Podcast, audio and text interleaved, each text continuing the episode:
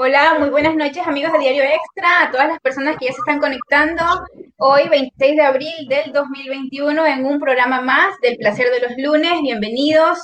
Eh, bueno, hoy me encuentro eh, con compañía masculina eh, una muy buena compañía masculina con el doctor eh, Javier García y con el psicólogo Ángel García para tratar un tema que es muy pertinente en, esta época, ¿no? En esta época en la que volvemos a encerrarnos, en la que ese encierro para muchas personas a lo mejor eh, les significa pues malestar, preocupaciones, entre otros sentimientos que a lo mejor no son tan agradables, ¿no? Y ver cómo esto nos influye o cómo esto eh, trastoca nuestra vida sexual en la pareja. Así que antes, bueno, de presentar a los, a los invitados de hoy, eh, quiero como todos los lunes, pues eh, invitarlos a que si les gusta el contenido de este programa, si creen que les puede ser útil para alguien que esté pasando por a lo mejor pues, con alguna situación referente al tema, lo, lo, compartan, los etiqueten y por supuesto nos contribuyan con sus comentarios, con sus anécdotas o alguna sugerencia para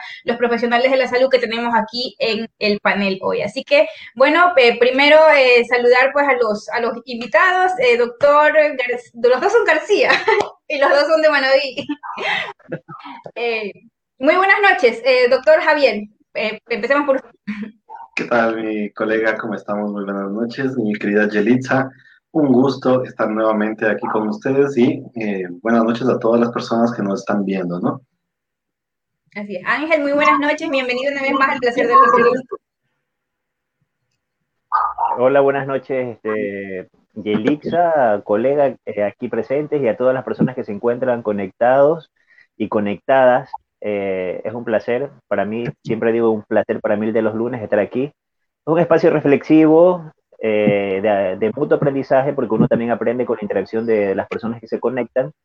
Y bueno, aparte de ser un espacio educativo, también aprendemos mucho acerca de sexualidad. Así que es un gusto. Claro. Gracias.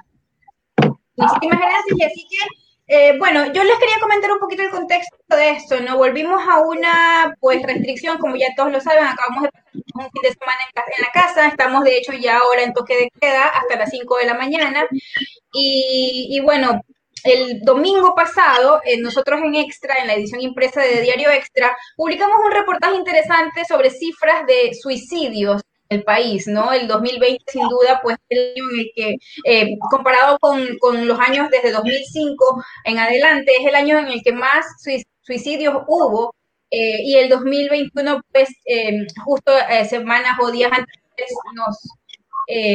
pues lamentábamos la noticia del fallecimiento de dos médicos que eran pareja, pues y otra pareja también sentimental en Quito que tomó, pues, aparentemente derivado, pues, de un cuadro depresivo. ¿no? Entonces, yo, yo sí quiero empezar un poco con esto, porque sí las cifras son un poco alarmantes, muy alarmantes diría yo, eh, y entre los datos que sacábamos del reportaje, pues apuntaban a que, a que las, personas por lo general tenemos problemas, ¿no? Problemas cotidianos, pero este, esta pandemia nos, por así decirlo, nos ha aumentado problemas que eh, quiero, bueno, obviamente que, que ustedes nos cuenten qué tanta influencia en una pareja, no, solamente en su vida sexual, que, que gustaría que el, doctor eh, Javier eh, nos ahonde en esto. Me imagino que en todo lo que, lo que, lo que, tiene que ver con la relación de pareja, ¿no? El doctor Javier primero pues em, empieza un poco eh, contándonos este problema de la salud mental influye o no, o está ligado o no a la, a la vida sexual de la persona, de la eh, me parece una pregunta bastante pertinente en la situación que estamos pasando actualmente. Vamos a entender que eh, nosotros no podemos hablar sobre salud mental sin hablar sobre salud sexual. Eh, todos los procesos mentales que tenemos los seres humanos van a afectar directamente o indirectamente a la sexualidad y la vida en pareja de las personas.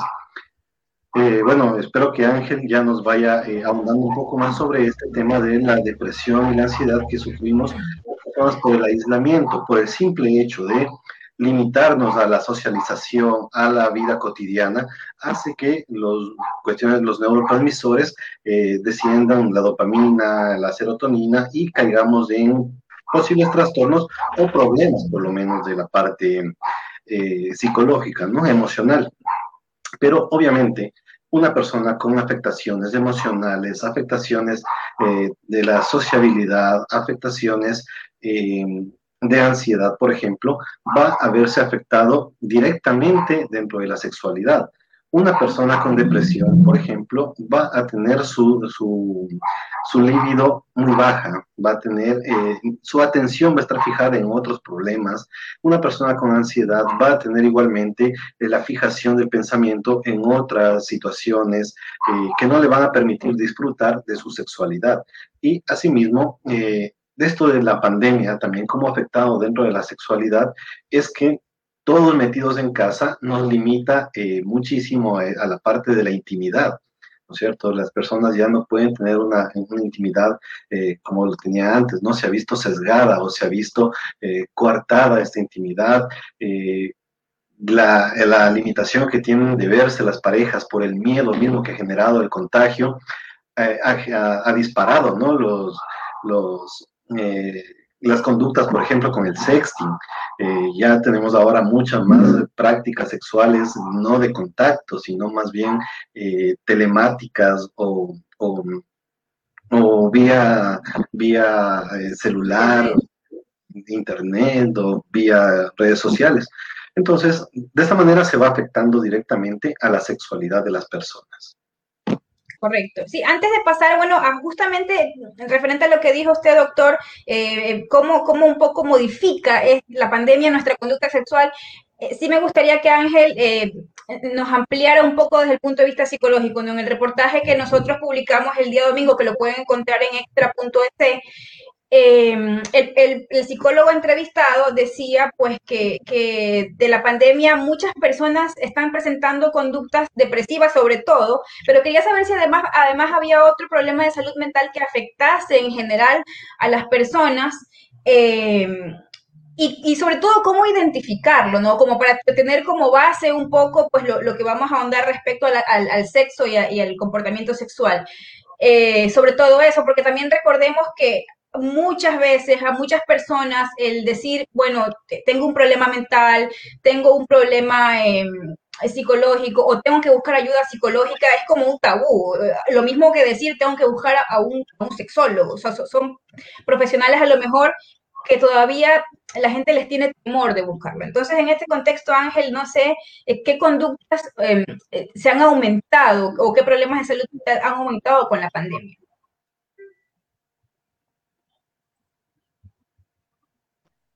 Bueno, Yelisa, eh, la verdad que hay mucha razón en, lo que indicas. Eh, normalmente la salud mental es una brecha que aún hay que cubrir dentro de, la política pública, incluso de, del Ecuador y en, general de la región. Eh, es un área de la salud que no se la comprende, que no se la entiende y que no estamos todavía acostumbrados y no tenemos ese chip de la, del hábito de cuidar nuestra salud mental. Como bien lo decía eh, Javier, no hay forma de comprender la salud mental o la salud general sin hablar de salud sexual. Eh, la salud sexual viene siendo como una arista dentro de, la salud mental, así como hay eh, salud emocional y otro tipo de, de, salud dentro de la salud, la salud sexual es una de estas. Entonces, normalmente los seres humanos tenemos dificultades, problemas y trastornos de diferentes índoles. Eh, la pandemia, el confinamiento, ha hecho que esto de aquí interactúe de una forma interesante, porque verás que las personas que, tienen depresión normalmente se sienten más deprimidas porque están encerradas, están en su, en su hábito, ¿no? Las personas que sufren... Exacto, se acentúa un poco más porque las personas, imagínate que tienen ansiedad y están encerradas, eso de ahí dificulta más esta interacción entre lo que siento y en donde estoy eh, ahora encerrado. Eh, y así va sucediendo eh, con todos estos tipos de, problemas y conductas relacionados a la salud mental. Una persona que, tiene conductas sexoadictivas, ya sea de forma online con la pornografía o, tenga adicción a, conductas sexuales compulsivas, eh, también van a tener una dificultad en este ámbito, en este contexto del encierro, porque normalmente, normalmente son conductas que se necesitan expresar. Entonces, una persona que tiene una compulsión y estando en, esta situación de encierro, obviamente que va a, explotar en todo sentido de la palabra y va a buscar mecanismos eh, para poder satisfacer este, estos pensamientos y convertirlos en compulsión y acciones. Eh, aquí dentro del encierro, o sea, el encierro ha, proporcionado una vista general de cómo el ser, yo lo veo como un experimento también desde el lado psicológico, porque podemos ver la interacción del ser humano en este contexto de encierro, cómo los trastornos, cómo las situaciones difíciles, cómo nuestros comportamientos van eh, variando y se van adaptando a este medio y cómo van aflorando. Es como una forma reactiva de ver el comportamiento del ser humano tal cual, porque nos estamos aquí encerrados en cuatro paredes con nuestros familiares y no sabemos incluso cómo lidiar con nuestras propias eh, dificultades. Y aquí viene la otra brecha, que es cómo se manifiestan estas, estas dificultades, estos problemas. Hay gente que se ha suicidado, hay gente que ha acabado con su vida, hay gente que ha terminado con fraccionando sus relaciones amorosas, se han separado, en la familia también se han disparado, o sea, en el sentido de que se han, fraccionado. Entonces, eh, sí ha sido una, eh, eh, un contexto bastante particular el analizar el, contexto del encierro para determinar y poder un poco analizar la situación de la salud mental con la salud sexual. doctor Javier, Ángel hablaba algo interesante, ¿no? hablaba de conductas compulsivas. En este caso, por ejemplo, eh, ¿qué conductas sexuales compulsivas a lo mejor se pueden agravar con este contexto, ¿no? Con este contexto del encierro. Por lo general, eh, veíamos en estadísticas, ¿no? Que el consumo, por ejemplo, de pornografía había aumentado. No sé si esto a la larga también acarree un, problema o, en una persona que tenga, por ejemplo, una, compulsión por, el consumo de pornografía u otro aspecto también. Sí, obviamente tomando desde el principio de que todos los extremos son malos, ni muy poco ni muy mucho, ¿no? Ni muy, muy, ni muy, ni tan, ni tan, tan. El problema de las compulsiones, en este caso, como Ángel lo, lo, nombró eh, adecuadamente, eh, por ejemplo, la masturbación. Entonces, una persona que esté confinada, que no tenga acceso al, a otra persona, a su ser querido, a su amante, obviamente va a, proyectar eh, o va a aumentar las tasas de masturbación. Y con el consumo de, pornografía, este va a ser un tema muy complicado de tratar en un futuro, ¿no? Eh, asimismo, eh, dentro de las conductas obsesivas compulsivas que estamos teniendo, por ejemplo, ahora es muy raro que las personas antes de darse la mano no se estén con el alcohol echándose encima, ¿no? Asimismo va a suceder antes de tener un contacto sexual. Entonces, a ver, primero tengo que hacerte una prueba, primero tengo que estar eh, seguro de que no estás enfermo o tienes que desinfectarte bien. No va a ser como un encuentro casual que teníamos antes de la pandemia. Entonces, siempre va a estar ya eh, incrustado estos pensamientos paranoides, estos pensamientos de que me va a pasar algo, me voy a contagiar, aunque ya esté vacunado. Bueno, con todo también lo, la información que nos está brindando la, televisión, ¿no? En exceso va a ser eh, complicado en estas situaciones. Pero, como decía, estas compulsiones que se están dando son las desinfecciones, masturbación, el, observar pornografía. Entonces, son problemas de salud sexual que va a, a, irse detonando y ya se están viendo, ¿no? Se están viendo los resultados actualmente. Y otra cosa que hay que tomar en cuenta, que la salud sexual eh, en sí es una arista muy grande. Lo que pasa que nosotros en, en nuestra educación sexual la hemos simplificado al coito, la hemos simplificado solamente a la reproducción. Tenemos que tener en cuenta que parte de la salud sexual es también la afectividad, el deseo, la fantasía, la orientación sexual, la identificación o de identidad sexual. Entonces hay muchas eh, áreas que va a afectarse. Como lo decía Ángel, ya no voy a tener eh, mi pareja a quien expresar mis emociones. Entonces, si no tengo esta, esta forma de expresarlo, voy a tener conductas eh, obviamente desadaptativas. Y cayendo en lo, último sería el suicidio, ¿no? Por no tener este, este desahogo emocional, no tener con quién descargar esta parte emocional, va a, a verse estas conductas que tenemos actualmente. Mire, yo ahorita que el doctor lo dice, y bueno, hay una pregunta también para, para Ángel. Em, estábamos conversando pues en estos chats de amigas, ¿no? Y, y, una amiga le decía a la otra, le decía, bueno, voy a tener una cita con alguien, pero yo no sé si tiene una prueba, pero yo no sé si está eh, libre de... O ya no se piensa tanto en, en, cosas que antes pensábamos, sino que eh, indirectamente, y mire, yo, yo recién como que me doy cuenta de esta conversación tan casual que se ha vuelto casi que cotidiana, pensando, pues, em, eh, antes, qué sé yo, pensábamos en, en, qué sé yo, será una persona que está sana, no tendrá algún virus relacionado a, enfermedades de transmisión sexual, pues ahora hay la preocupación también de, de, de, de COVID. Y en este sentido, Ángel, yo te quiero hablar un poco sobre, no sé si las personas nos volvamos más individualistas, porque bueno, aquí nosotros hemos tenido pues a, propietarias de, sex shops, de tiendas eróticas, y estas personas nos han dicho que bueno, obviamente la venta de juguetes sexuales es, o sea, ha reventado de una manera exponencial y, mucha gente eh, tiene este hábito, ¿no? Bueno, como ya no hay tanta oportunidad de salir, como ya hay este miedo, la masturbación es como la, puerta de escape pues de esto. Entonces no sé si, si los seres humanos tendamos como a tener esa conducta individualista.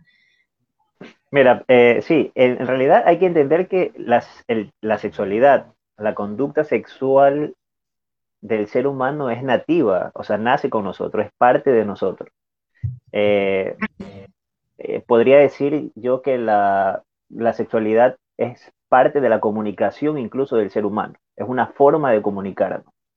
Es una parte eh, que nos sirve no solamente, como lo decía Javier, para eh, tener eh, sexo como factor reproductivo y perpetuar la especie humana en la Tierra, sino también tiene otras características que nos permiten afianzar lazos, experimentar, comunicarnos, tener sensaciones, expresiones, emociones, etcétera, etcétera.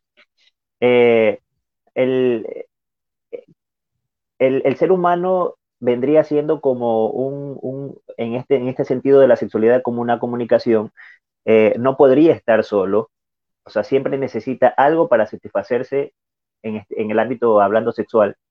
Eh, por lo tanto, en una situación de encierro, siempre vamos a buscar una situación, un, algo, un, elemento con que satisfacer esa necesidad nativa que, que, es parte de nosotros porque es parte de nuestro sentir.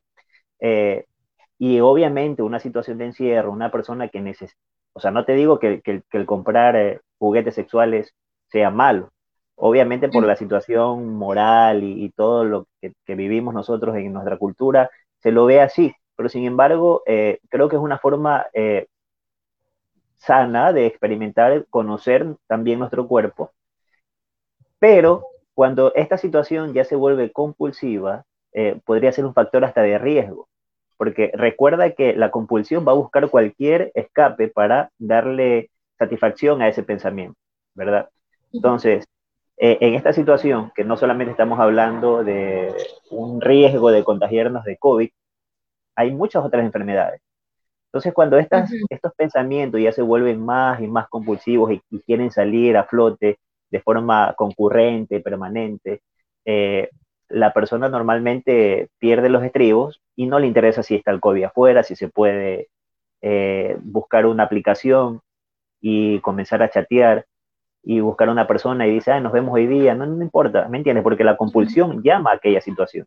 Entonces, el factor de riesgo ahí es enfermarnos y hacer nuevamente esta cadena, porque estamos hablando en el contexto de la pandemia, ¿verdad? Eh, y cómo se configura esta, estas conductas sexuales en este entorno.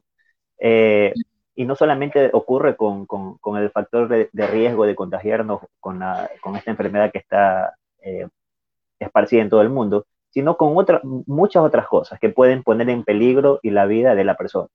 que ya lo hemos analizado en otros videos, como han suscitado situaciones de, de alto riesgo para la persona, por eh, seguir este, esta idea de satisfacerme o, no satisfacerme sería la palabra. Porque la persona, porque la sexualidad cuando ya deja de ser una situación sana, eh, pasa ese hilo finito que te traspola a otro lugar. Entonces, eh, creo que la, el, el, tema de la sexualidad enfocada no solamente como salud sexual, hay que entenderla como una parte que nos da bienestar, placer y satisfacción, sino que también hay que entenderla desde la otra parte, de lo que nos puede ocurrir, o sea, para tener una panorama, un, panorama un poco más claro. Eh, recordemos que la, los mismos eh, conectores neuronales que, que, conectan, valga la redundancia, a las adicciones como el, la adicción a las drogas, al alcohol, al tabaco, son los mismos conectores neuronales que conectan a las personas que tienen eh, trastornos obsesivos, compulsivos relacionados al sexo. Entonces, ese tipo de adicciones se manejan de una mismo, desde un mismo nivel de jerarquía como cualquier otra adicción, eh, con, con un, enfoques terapéuticos más o menos similares, pero sin embargo, eh, hay que, yo siempre digo que hay que comprender lo bueno y lo malo de, de, de, todo, hay que tener el balance en esta situación. Ese, ese, me gustaría ahondar eso un, poquito después, porque quiero leerlas. Eh, aquí tengo algunas preguntas de, de, nuestros, de las personas que nos están viendo. Sí quería ahondar luego en eso, ¿no? ¿Qué trastornos obsesivos, compulsivos eh, pueden generarse sexualmente por la pandemia? Pero ya, ya quisiera yo leer primero, pues, un comentario de María José. Eh, y que es muy pertinente porque yo ya le voy a, preguntar, doctor eh, Javier, ella dice, hola, tengo una consulta, mi esposo es menor que yo con 10 años, ya tenemos un bebé de un año cuatro meses. Desde que quedé embarazada hasta ahora ya no tengo muchas ganas de tener relaciones sexuales con él. Antes eran todos los días, ahora él quiere todos los días y yo no.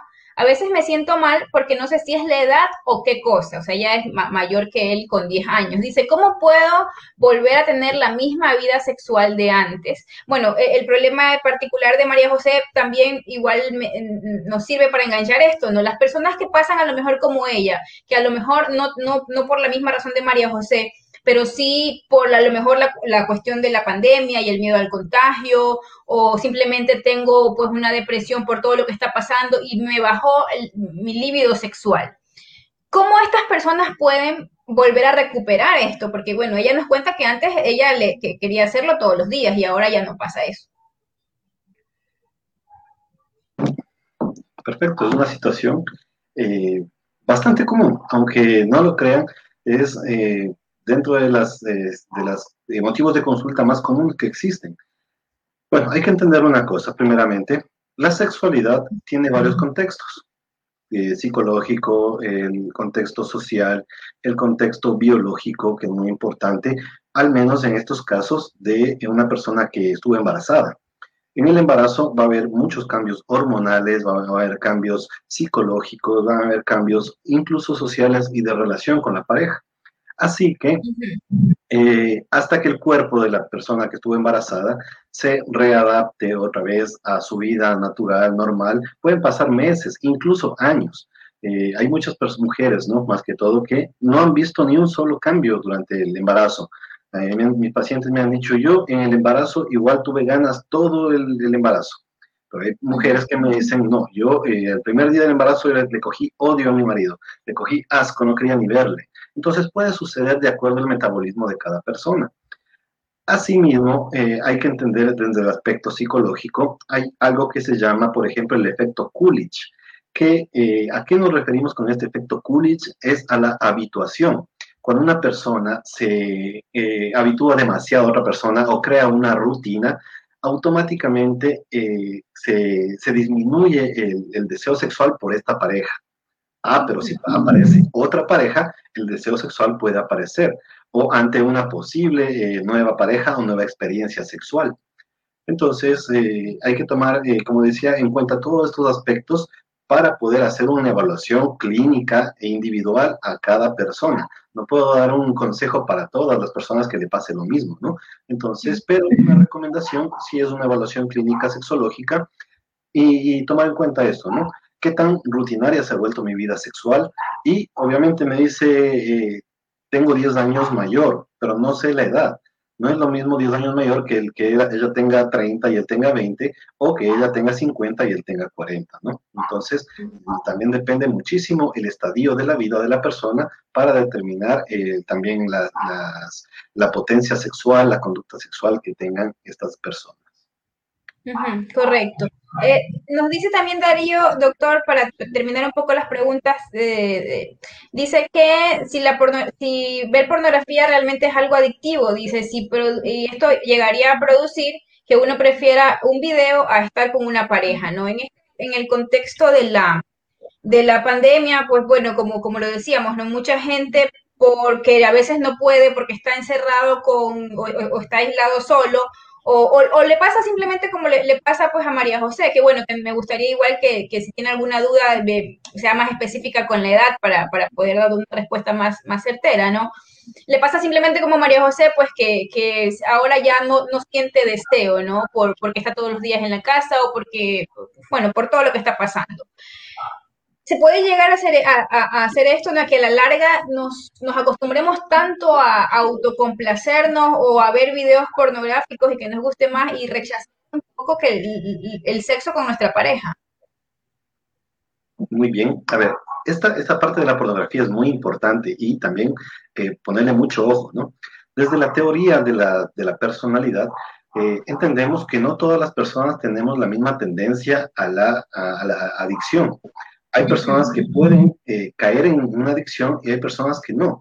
Entonces, eh, es más que todo por esta tendencia de cómo somos cada uno individualmente.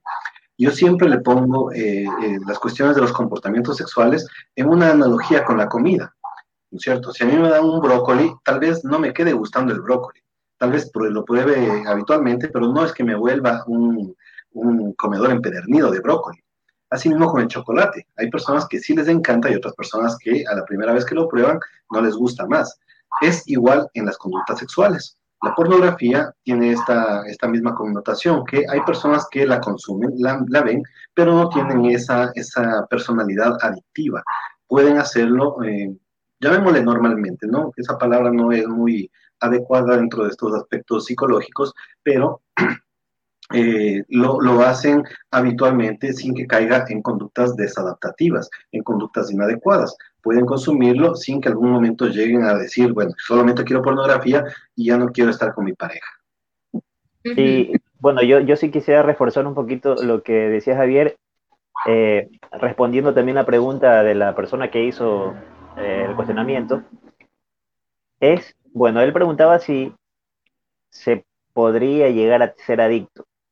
Eh, como no todas las personas, y como bien lo decía Javier, eh, cada persona eh, va en función de su, también de su estructura de la personalidad, pero analizando ya como a, términos generales, el ver pornografía no es malo.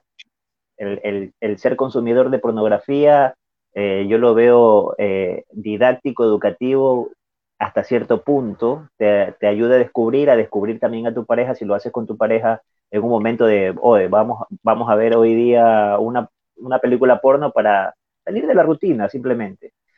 Es como cuando cambias de, de, lugar para ir a tener sexo con tu pareja. Hoy día ya estoy cansado de hacerlo en la cama, vámonos a un motel y en el motel lo hacemos.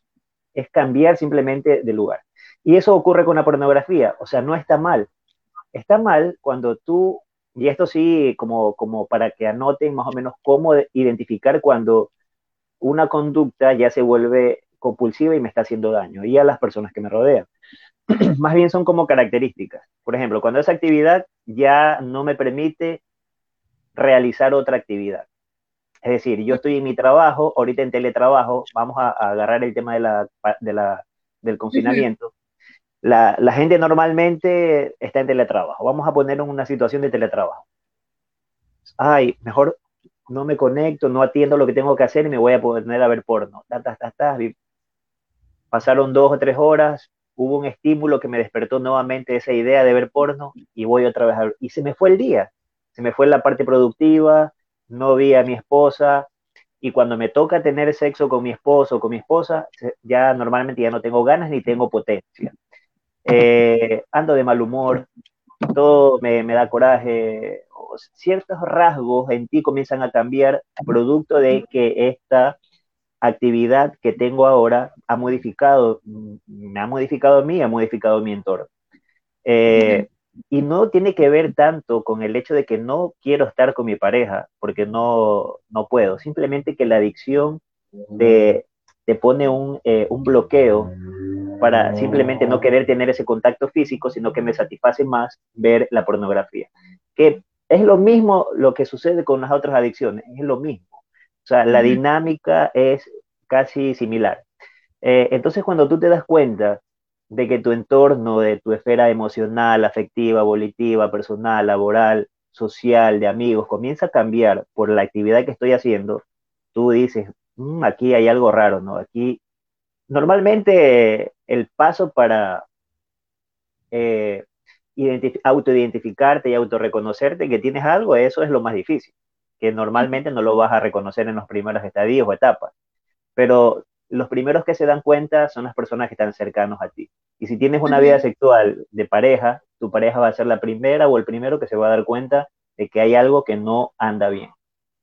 Correcto. Sí, bueno, y para acotar lo que dijo Ángel, porque tenemos a Alison Montes que tiene una excelentísima pregunta.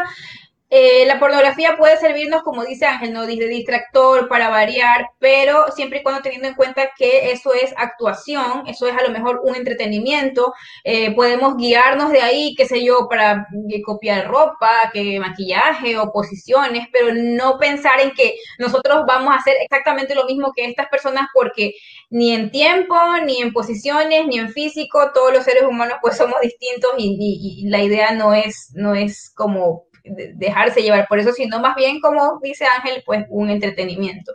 Y, Alison Montes tiene esta pregunta que me parece buenísima. Dice, eh, ¿por qué hay parejas que no podemos tener excitación al hacer videollamadas sexuales para darnos placer? Y a propósito de que podría ser esta una alternativa para las parejas que no se ven, que no se pueden ver. Y eso es verdad, o sea, no muchas personas logran excitarse a través de videollamadas y yo creo que ahí podría haber un conflicto, ¿no? Porque, porque imagina que, una de, las de, las de las personas que, que, involucran a la pareja o, o al grupo de personas que quiera tener sexo, pues simplemente no, no, le, no le excite o, finalmente termine teniendo sexo por videollamadas porque la otra lo quiere, pero termina en un tedio total. O sea, ¿por qué pasa, por qué pasa esto, eh, doctor? ¿Por qué, las personas, como dice Alison, eh, no sé si es que es el caso de ella, que realmente no le guste o no sienta placer al realizar esta práctica?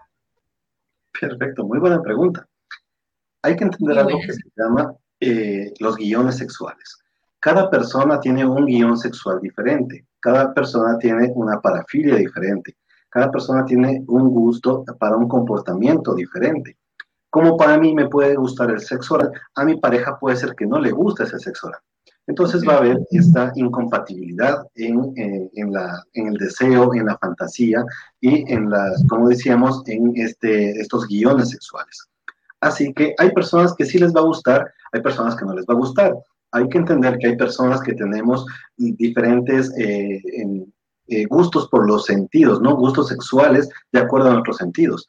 Más que todos los hombres somos un poquito más visuales que las mujeres. A nosotros sí podemos eh, excitarnos sexualmente hablando mediante videos, mediante fotografías. En cambio, las mujeres son un poquito más auditivas, son un poquito más olfativas, tienen un poquito más de sensibilidad en la piel que los hombres. Entonces, eh, por ejemplo, a una mujer la podemos excitar mucho más eh, enviándoles eh, notas de, voz, por ejemplo, antes que em, enviando fotografías. En cambio, los hombres preferimos que nos muestren un poquito una fotografía, por ahí un, escote, a que nos mande una nota de voz. Entonces, hay que tomar en cuenta eso, ¿no? Y hablarlo muy bien, hay que tener muy, muy en claro esto con la pareja, saber cuál es el guion sexual que tenemos que seguir los dos y poder llegar a acuerdos sabes que esto me gusta, esto no me gusta, esto lo podría hacer por ti, pero esto sí no lo haría jamás por ti. Entonces hay que entenderse dentro de la comunicación en el ámbito de la sexualidad. correcto. Ya para pasar a las recomendaciones, eh, Ángel, eh, ah, eh, te decía que me interesaba mucho esto de las conductas compulsivas, ¿no? Ya, hemos hablado un poco de la adicción pues, a la masturbación, la pornografía. ¿Qué otras conductas pueden aparecer? y, no, no, quisiera entrar de una con el lado sexual, sino en general, ¿cómo, ¿cómo nos damos cuenta de que nos está afectando la pandemia? Porque mucha gente dice, eh, bueno, en el, en el reportaje que nosotros hicimos decía, por ejemplo, exceso de sueño, cansancio extremo, em, a ver, déjame ver, decía, bueno, baja en, la, en, la, en el deseo sexual, decía eh, falta de concentración, déjame, déjame buscarlo aquí un ratito. Sí, decía falta de concentración, eh, eh, desesperanza, insomnio, compulsión para comer o, o, por el contrario, pérdida extrema del apetito, ¿no? Y son a veces características que las podemos tener, pero nosotros decimos, bueno, no, se debe a, esto, a otro, a otra cosa. O sea, ¿qué, nos, nos puede llevar a encender esas alarmas, ¿no? Para, para buscar ya una ayuda psicológica una ayuda profesional. Sí, mira, nosotros, los seres humanos en general, mm, en nuestro nivel neurótico que nos manejamos todos los seres humanos en, de forma general, compartimos rasgos de ciertas, eh, rasgos excesivos, eh, llámese de nivel psicótico o de cualquier otro rasgo más, eh, mucho mayor que el neurótico. Entonces, nosotros compartimos rasgos excesivos, rasgos compulsivos, rasgos narcisistas, rasgos eh, de todo tipo, de todo tipo de, personalidad. Estos rasgos normalmente nosotros los, los llevamos y los expresamos día a día sin que se noten, sin que se, sean perceptibles, porque son parte de nosotros. Eh, esto de aquí es como las enfermedades, más o menos, vamos a hacer una analogía. Nosotros los seres humanos compartimos y estamos predispuestos a sufrir todo tipo de enfermedades. Puede que yo sufra de un poquito de la piel, un poquito de, de, por aquí, de cualquier órgano, de, de cualquier cosa. Eh, sin embargo, cuando estas enfermedades ya se vuelven muy, pero muy graves, ya se manifiestan, ¿verdad? Y ahí acudimos al médico para que las trate. Pero sin embargo, todos los seres humanos compartimos estos tipos de tendencia a enfermarnos, porque por ahí va nuestra vida. Eh, en la salud mental, nosotros compartimos rasgos de personalidad de todo tipo, pero solamente se vuelven eh, importantes, llamámoslos así importantes, en el sentido de tratarlos, eh, a ciertas personas, que es igual como cuando se manifiesta una enfermedad. Cuando estos rasgos ya se marcan y necesitan ser eh, evaluados y tratados por un profesional de la salud mental. En la pandemia, estos rasgos que nosotros todos compartimos, vamos a poner nuevamente en el contexto del confinamiento y del encierro, estos rasgos que compartimos tienden a manifestarse de cierta forma. Por ejemplo, a mí me gusta comer y como normalmente, pero eso de ahí yo en mi vida común y corriente lo, lo elimino yendo al gimnasio, yendo para acá, mientras voy viendo el trabajo. Pero en el encierro, esa comida, esa compulsión ese, que yo tengo hacia el alimento, me ha hecho engordar. Entonces, porque no hay otra forma de, eliminar eso. Entonces, el encierro ha eh, marcado ciertas tendencias de acuerdo al tipo de personalidad y rasgo que tenemos para que estos, eh, esto de aquí se manifiesten de forma más marcada. Las personas que normalmente son ansiosas y que es imperceptible para ellos, pero como tienen este rasgo de la personalidad ansiosa y, son ansiosos, en el encierro esto de aquí se va a marcar mucho más y se va a manifestar de forma mucho más importante. Así pasa con las conductas o eh, los rasgos depresivos puedes llevarte a un tipo de, ahora entiendo por qué duermo tanto en las mañanas. A ver, pero antes no dormía porque tenía que cumplir con mi trabajo. Pero ahora como ya estoy en el encierro, puedo dormir, dormir, dormir y yo no entiendo por qué y me siento depresiva y, y, no tengo ganas de, mm. ni siquiera de levantarme. Lo que antes me daba eh, ganas de hacer o me motivaba, ahora ya no me motiva y no sé lo que me pasa. Entonces, yo, yo, lo, yo lo, considero como un experimento social, o sea, creo que ha sido el experimento psicológico social más grande de la historia, no que se ha creado, sino que nos ha llevado a, poder determinarlo desde acá arriba, lo que tú lo ves desde arriba y dices, bueno, está ocurriendo esta dinámica nueva que nos permite comprender un poco más cuáles son los patrones de conductas de los seres humanos en una situación como esta. Eh, cuando tú ya veas en, este encierro que las situaciones están cambiando en tu vida y cuando los demás ya vean que hay un cambio, normalmente tienes que poner atención. Si necesita ayuda de un profesional, busca ayuda de un profesional.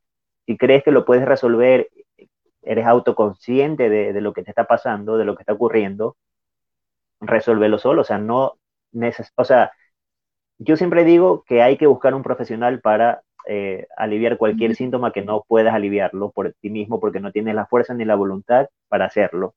Entonces busca. Eh, es como el dentista. Yo voy al dentista cuando mi muela ya está dañada. No queda de otra, tengo que ir al dentista. Solamente eso pasa. ajá, pero si yo puedo lavarme los dientes tres veces al día, lo hago, porque está en mí poder hacerlo y así evito ir al dentista. Es igual, o sea, las dinámicas del ser humano son igual casi en todos los ámbitos, pero traspolándolos al, ámbito psicológico, de la salud sexual, de, en el ámbito de la salud mental en general, son patrones que se repiten en otras áreas, en otros contextos, solamente que traspolado al ámbito de la salud mental. Correcto. Eh, doctor Javier, en este sentido usted hablaba al inicio del programa y, bueno, y, además la baja de, la libido, ¿no? Es una puede ser características de conductas depresivas o de la depresión. Por lo general, una persona que tiene depresión, no siempre, pero sí tiene baja pues su, su deseo sexual. ¿Podemos nosotros hacer algo para, para subirlo? O sea, porque me imagino también eh, ¿Cuál sería el rol de la pareja en este caso? Porque, por ejemplo, si mi pareja este, tiene depresión o no quiere tener sexo conmigo, eh, como, como, como le eh, pasa el caso de María José, me imagino que su pareja, su pareja no solamente ella es la afectada, el, el, esposo también es el afectado. O sea, ¿cuál es el rol de la pareja? Y si se puede hacer algo, como dice Ángel, no, lo, lo ideal es buscar un profesional, pero, pero ¿qué puedo hacer yo para dar ese primer paso en la casa? O sea, para, para ver si, si consigo subir la libido? ¿Se puede esto eh, hacerlo nosotros mismos? Perfecto. A ver, vamos a entender algo, ¿no? En este caso, la depresión podemos tomarla dentro del ámbito de la salud sexual y la sexología, tanto como una causa como una consecuencia. Entonces, en, eh, eh, el, ámbito de causa, por ejemplo, una falta de deseo sexual puede llevarme a una depresión, ¿sí? Por ejemplo, si yo quiero tener relaciones sexuales, pero como estoy con un bajo, una baja de libido, no puedo tener relaciones sexuales y me puedo llegar a deprimir. O viceversa, ¿no? Voy a, tengo depresión y obviamente tengo muy poco deseo sexual, no voy a poder tener relaciones sexuales. Entonces, hay que tomar en cuenta esto y, retomo las palabras de, de Ángel. Lo más recomendable es hacernos una evaluación profesional. Eh, nosotros estamos eh, eh, acostumbrados a que si ya me dolió la muela o si ya se me cayó la muela, ahí voy a ir al, dentista. No somos de los que, a ver, voy a ir para evitar que se me, se me entre la caries o que me duele la muela. Asimismo es en el ámbito de la, la, salud mental y salud sexual. Hacernos una evaluación aunque no tenga problemas, sino solamente como métodos preventivos. Bueno, aunque ahora creo que la mayoría de personas ya estamos afectados por esta, por este confinamiento, por esta pandemia.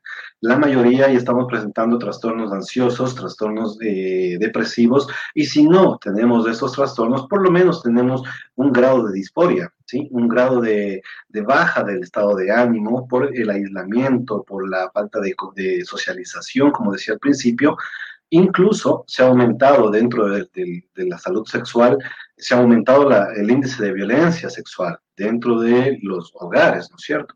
Entonces, hay muchos eh, aspectos que hay que, trabajar por esta pandemia, ¿no? Consumo de sustancias, ya dije la violencia, existe la, esta, este de, el consumo de pornografía, la masturbación, el uso de las redes sociales para las nuevas, eh, nuevas relaciones, ¿no? A distancia. Entonces, todo esto va a afectar. Es muy difícil que nosotros nos tratemos solos, lo que me preguntabas tú, ¿qué hacemos nosotros para podernos ayudar a nosotros mismos? Muchas veces nosotros como personas, eh, hablando no personas profesionales, desconocemos de los síntomas clínicos de una persona. Así que eh, simplemente podemos darles tips, eh, pero yo recomiendo que aunque no tengamos ningún síntoma visible, no tengamos ningún signo todavía de alguna afectación psicológica, hagámonos una, una evaluación clínica con su profesional de confianza, ¿no? Tanto en psicología como en sexología. Así que, eh, obviamente, si tenemos baja de estado de ánimo, si nos sentimos demasiado irritables, si queremos pasar mucho tiempo durmiendo, si hemos perdido el apetito, si hemos perdido eh, peso en, en, muy poco tiempo. Si no, pues no, no podemos permanecer en un lugar quietos, queremos salir corriendo, si tenemos miedo a la muerte, si nos falta el oxígeno, el aire, ya estamos con síntomas o depresivos o ansiosos. Así que a buscar ayuda. Sí, me parece también interesante algo que usted dijo, eh, eh, y de, que no solamente puede manifestarse esto en una baja del deseo sexual, sino también en, esto de, recurrir al sexo, a lo mejor puede pasar como una puerta de escape, decir, bueno, estoy, me siento esto, necesito tener sexo para animarme, porque, porque teniendo sexo yo me siento feliz. Y, y hacer lo que usted dijo, no, eh, a veces incurrir en violencia, porque a lo mejor a mi pareja no le apetece tener sexo tan frecuentemente como me apetece a mí. Sí, claro. Por ejemplo, aquí le, te decía, eh, la, esfera sexual no solamente tiene que ver con esta parte de, la emocionalidad. Hay que tener en cuenta, por ejemplo, aspectos de la personalidad, ¿no? Eh, personalidades, por ejemplo, bipolares, donde ellos buscan tener sexo simplemente por el autorreforzamiento del yo, ¿sí? Aunque no tenga deseo, pero por lo menos para que me quieran un poquito porque tienen una autoestima demasiado baja. Y creo que ahorita en la, en la pandemia la mayoría de personas va a afectarse con esto del, del, eh, ¿cómo se llama? La, imagen corporal, la autoimagen. Van a decir, ah, es que me he engordado en esta pandemia, ¿sí? Porque no todos eh, nos dedicamos a hacer ejercicio, ¿no es cierto? Entonces, va a haber esa afectación también de la autoimagen personal y o con esto la baja de la autoestima. Así que hay que tener muy en cuenta eso, ¿no? Por ejemplo, en un trastorno bipolar, eh, estas personas tienen demasiado euforia sexual, en cambio, quieren tener relaciones sexuales impulsivamente, sin necesidad de, deseo eh, en sí, de, descarga, ¿no? Hay que tener en cuenta todos estos aspectos, ¿no? Personalidad, eh, emocionalidad, todo lo que habíamos hablado. Ángel, ¿tú querías acotar tu micrófono? Tu micrófono está apagado. Ahí sí, perdón. Bueno, sí, me algo súper interesante que dijo Javier es, por ejemplo, la gente cuando normalmente en pandemia ve que tú has subido de peso, dice, uh, este de aquí ya la pandemia lo, lo, lo, descolocó porque está gordo, está, obviamente asumo que estás comiendo demasiado. Eh, pero a la persona que está haciendo ejercicio y ha enflaquecido, dice, ay, qué lindo, enflaqueció. Ella sí está haciendo algo bien pero por ahí también podría haber algo, algo que analizar, porque también esa conducta excesiva de hacer ejercicio y enflaquecer es una, es una conducta también que es, un, que es otro polo, es un polo y otro polo, ¿me entiendes? Entonces, eh, normalmente nosotros eh, los estándares de belleza y, y, normalmente que la sociedad ha impuesto los vemos en este contexto de la pandemia aceptables, porque es una persona que está haciendo ejercicio, bajo de peso. Dice, yo tenía 20 kilos y ahora peso, he bajado 10 kilos. Bueno, pero también habría que analizar por qué hay esa conducta de, un momento a otro que bajó tanto de peso. Se hizo adicta al ejercicio. Eh, normalmente en estas conductas, eh, en entorno de encerramiento, hay, o sea, no se analiza la no se analiza el hecho, sino la situación subyacente, o sea, lo que está por debajo. ¿Qué estará pasando? Ahí hay una situación de depresión, de ansiedad, un conflicto interno, familiar, de pareja, o sea, que te lleva a hacer lo que, te, que es lo manifiesto. Hay, algo que es manifiesto y algo que es que, está encubierto, que subyace al problema. Eh, eso es lo que hay que analizar, ¿eh? qué es lo que le sucede a a las personas que los llevan a hacer cierto tipo de actividades. Por ejemplo, en las conductas sexuales compulsivas, normalmente existen otro tipo de, conductas o problemas como problema a la adicción a las drogas, al alcohol. Las personas tienen problemas de ansiedad, de depresión, intrafamiliares, de conducta, que lo máximo, la máxima de todas, de todas estas cosas que subyacen son la conducta máxima que lo llevó a hacer, que es una conducta sexual compulsiva que pasa con, lo que las personas que se engordan o las personas que hacen fitness 100% en su vida.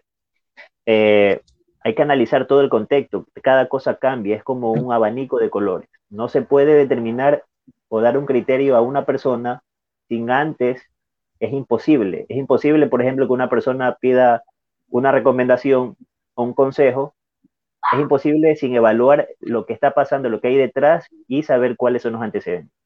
Por eso que en psicología no es tanto como la medicina. Ah, ¿cuáles son sus tus síntomas, me duele la cabeza, el pecho y eh, en la rodilla, tomes esa pastilla. Porque son criterios que son más eh, específicos. Pero en psicología todo varía. En psicología hay una mutación social que cambia todo el contexto.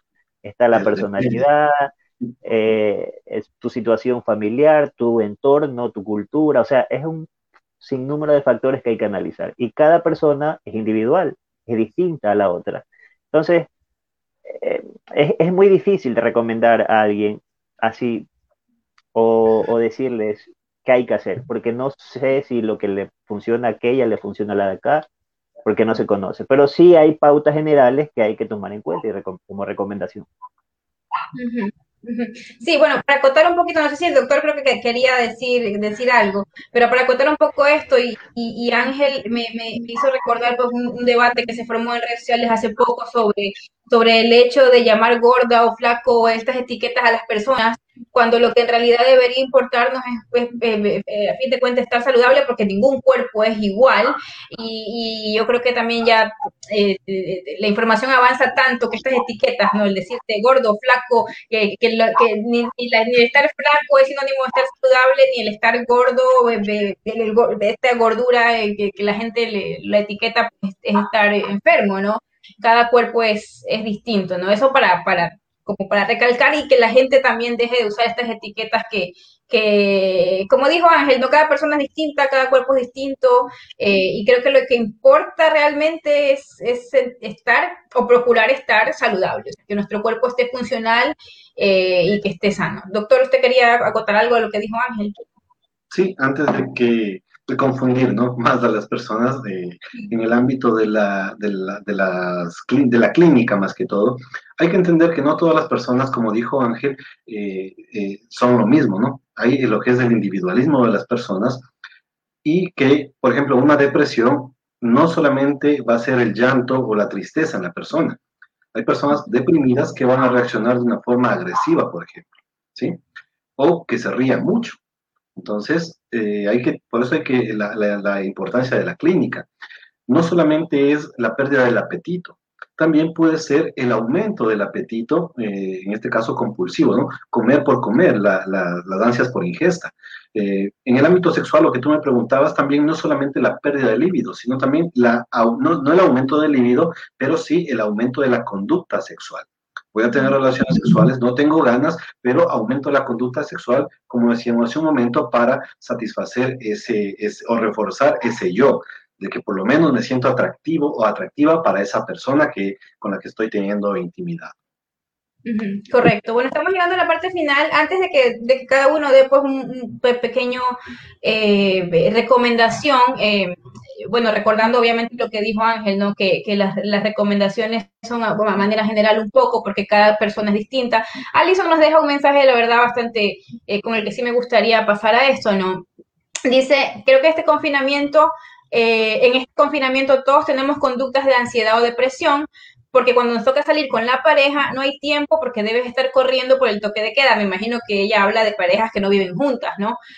Eh, no queda más que recurrir al WhatsApp, que a la larga a veces aburre eh, solo estar comunicados sin tener contacto físico. Eh, y, con este mensaje de Alison me gustaría que, finalicemos pues, con las recomendaciones, tanto para parejas que, que a lo mejor viven juntas y ya esto tiene más de un año, ¿no? Más de un año de de muchos, muchos casos, pues estar en el mismo entorno, en el mismo lugar, incluso ya no hay tanta diversidad, porque bueno, si bien ya los moteles abrieron hace poco, pues no hay tanta oportunidad como antes de viajar o de salir eh, estamos un poco más destinados al mismo entorno, o lo que dice Allison, ¿no? Estar pendiente de que me, se me cumple el toque de queda, de que no tengo suficiente tiempo contigo, de que en el día a lo mejor yo trabajo, pero en la noche ya lamentablemente no puedo porque llego muy cansada o porque, o, porque no hay taxis para regresarme a mi casa. Entre todos estos problemas, pues que, que los tenemos la mayoría de personas. Así que cada uno sí me gustaría como que una, una recomendación final para, para un poquito aplacar tal vez esto que nos, que nos preocupa y nos concierne a todos. Bueno, no sé si inicio yo con las recomendaciones, pero... Sí, sí. Perfecto. Bueno, mi, mi, punto siempre va a ser este, ¿no? Hay aspectos que sí podemos cumplir para, para prevenir cualquier tipo de enfermedad o, trastorno mental, como por ejemplo la actividad física. Entonces, es fundamental que una persona se mantenga activa, no solamente por eh, sentirme con cuerpazo, no, sino eh, que la actividad física en sí genera estos, estos eh, neurotransmisores que nos hacen sentir bien, tanto con nosotros mismos como del ámbito general social, ¿no? Entonces, primero la actividad física, una buena alimentación, también muy recomendable para tener una vida saludable, hablando mentalmente. Y tercero, eh, tomemos sol, mucho sol. El sol nos ayuda bastantísimo en la generación de dopamina, que es, muy fundamental para sentirnos felices, ¿no? Entonces, sentirnos eh, alegres. Eso en una parte. En dentro de la parte del ámbito sexual, mi recomendación es, por favor, no limitemos al sexo o a la sexualidad solamente al, a, la, a la cópula. No la, no la limitemos solamente al, al ámbito reproductivo. Entonces, eh, la sexualidad tiene muchos aspectos más, como por ejemplo la afectividad, el compartir las emociones, el sentir mismo, ¿no es cierto? Las fantasías, el deseo. Ahorita con este confinamiento, creo que se ha disparado o hemos puesto en ejercicio las fantasías, ¿no es cierto? Con mi pareja ya yo acá, entonces vamos a fantasear, vamos a jugar. Entonces, es una parte buena, digámosle, eh, del ámbito sexual, ¿no? Pero asimismo, hay otra parte mala lo que dice, me parecía, eh, ¿cuál es el nombre de la compañera que hizo la pregunta? Alison, ¿no? Dentro de esto, hay que tener en cuenta también el ámbito eh, o la etapa de, de, relación que tienen las personas. Dos enamorados que estaban iniciando y que les cayó la pandemia, entonces obviamente, ¿no? Yo quiero estar contigo, quiero verte todos los días, quiero estar unos horitas más. A diferencia de las personas que llevan casado 30 años, van a decir, todo el día con ella. ¿No es cierto? Entonces, hay que tener en cuenta todo esto. Pero eh, dentro del ámbito de pareja, siempre compartir cosas nuevas. Eso les va a ayudar bastante a reforzar estas relaciones, ¿no? Como decía Ángel, ya pues nos cansamos de la misma habitación, vamos a otro eh, lugar, cambiamos de posición, cambiemos a algo, nuevo. Y algo muy recomendable, los juguetes, ¿no? Los juguetes dentro del, del ámbito sexual va a ser una salida de la rutina muy agradable. Y bueno, de mi parte, desde eso, me, voy despidiendo ya. Muchas gracias, en, verdad. Ha sido un gusto compartir con ustedes, Ángel, un gusto. Y esperamos tus recomendaciones. Muchísimas gracias, doctor Ángel. Sí, eh, me gustaría que tú nos, nos, indiques, eh, sobre todo, si se puede prevenir, si podemos prevenir de alguna manera el caer en, en o que nuestra salud mental se debilite.